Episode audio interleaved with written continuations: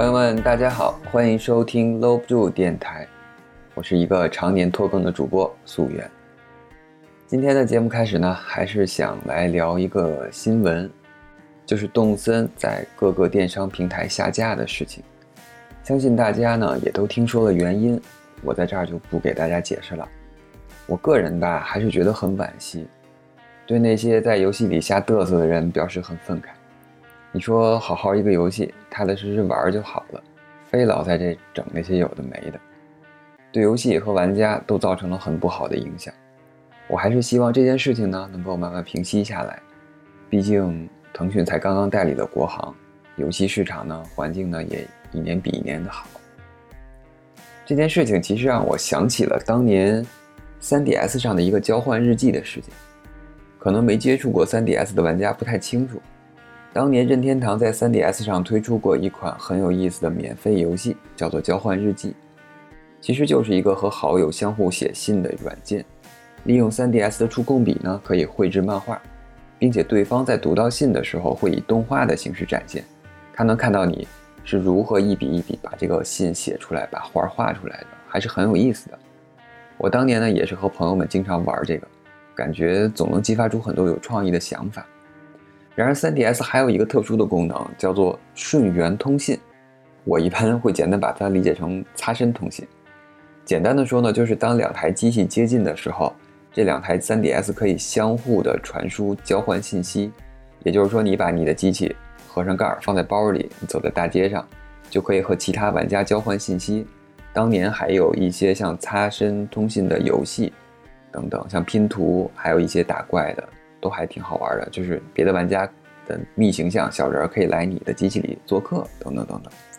而且我当年还利用这个机能搞过一些线下的聚会，还挺有意思的。然后交换日记呢，它除了和好友相互送信之外，还有一个将信件送给这个顺延通信的陌生人的设定。结果日本呢就有一个变态，把一些恶心的照片放在信件里，通过顺延通信呢传播给其他玩家，造成了很不好的影响。最终，任天堂只好停止了交换日记的这个通信技能。这个软件呢，也只最后也只沦为了一个写日记的工具，实在是可惜。其实游戏本身呢没有对错，但是往往总有一些无聊的人，他们非得整点负能量来破坏这份美好。虽然这两件事情上有一些微妙的不同，但是对于我们玩家造成的影响都是不好的。所以我也希望说。大家在玩游戏的时候，我们尽量能够守护这份美好，不要让这片原本纯净的乐土去沾染上任何一些我们不想看到的东西，好吧？那么说了半天让人惋惜的话题，咱们还是回到今天的正题，介绍一些好玩的游戏，让大家开心一点。今天呢，我们依旧来介绍一款独立游戏《画中世界》，Gorago。啊，这个英文实在是太难念了，我到现在其实也不太知道这个该怎么念。呃，大家反正就凑合听吧。啊，这是一个画风精美的解谜游戏，重点是它的玩法很独特，可以说是前所未有。这个游戏一公布呢，就获得了大量的关注和诸多的奖项。下面我就来为大家介绍一下这款游戏。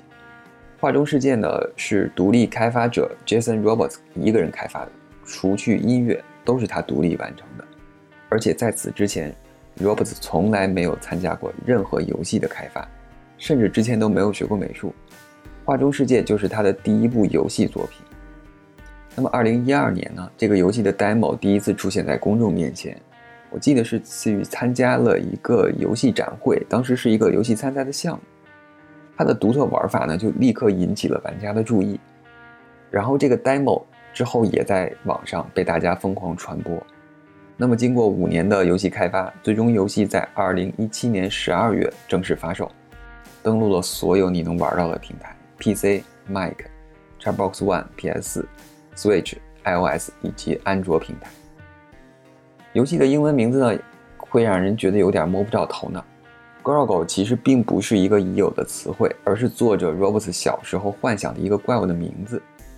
这个名字就像鬼魂一样纠缠着他。他也没有想过这个怪物到底是有什么样的一个意义，所以长大的他就想去做点什么，为这个怪物去赋予一个意义。他曾经计划用漫画的形式来表达，还去报名了一个编剧课，然后耗费了好几个月的时间，来尝试漫画的创作，结果却毫无收获。最终呢，Roberts 决定采用更加复杂的艺术形式来表达他自己的这个没太想明白的东西。但是他唯一可以确定的就是，这个东西必须要有一些互动。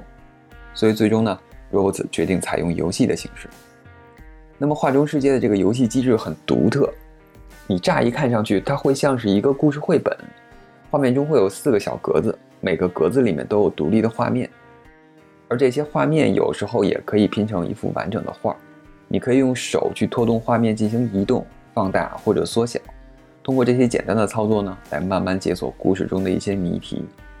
游戏的插画说不上特别的好看，但是都经过了细致的设计，里面充满了各种宗教画式的形式感、各种对称和严密切分的图形。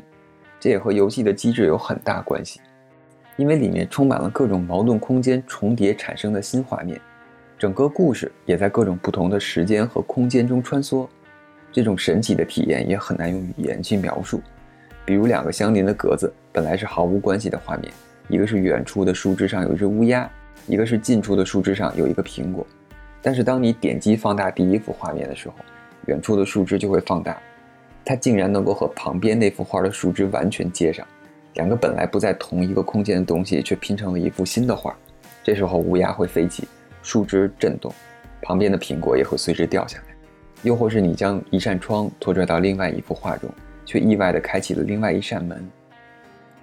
整个游戏都是在这样严谨的设计的视错觉基础上实现的，而且形状、颜色都搭配得很好。玩一下，你就会惊叹这个游戏的美术的复杂程度。画面中的每一个细节都经过了严密的设计，能够和其他东西产生一些互动，并且这些东西又被画得如此精美。可以说，这个游戏的美术难度不在绘画技法上，而是在于画面构图之间的设计的复杂程度。那么整个游戏呢，几乎都没有文字，全部是图形类的解谜。基本上玩过一下，你就能知道整个游戏的套路。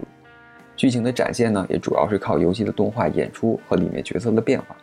因为存在不同的时间和空间的交错，所以一开始会让你有点摸不着头脑。但是只要你注意观察细节，再结合整个游戏的流程。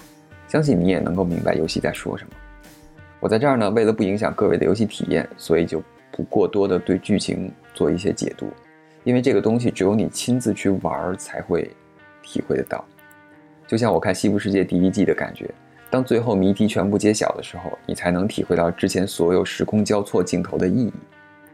因为这个游戏的美术很复杂，所以整个游戏的体量并不大，完整玩下来大概只需要三个小时左右。但是这三个小时带给你的体验绝对是前所未有的，我敢保证你从来没有玩过这样的游戏。我觉得大家可以把它当成一部电影来看待，更像是一个互动电影、互动小故事。而且这个游戏也不贵，除了主机平台上小贵一些之外，Steam 和手机上都很便宜。推荐从事创意工作的各位，这个游戏肯定能给你带来不一样的灵感。好吧，今天这个节目可能是我开播以来最短的一期了。但是节目虽然短，这个游戏是真心好玩，再次推荐给大家。那么今天的节目呢，就聊到这里。如果你也喜欢游戏，欢迎订阅我的频道，我会在每周五或者周六更新，推荐一些好玩的东西，或者和朋友们一起聊点什么。希望我的节目呢，能陪伴你度过无聊的通勤时间。朋友们，我们下期节目再见，拜拜。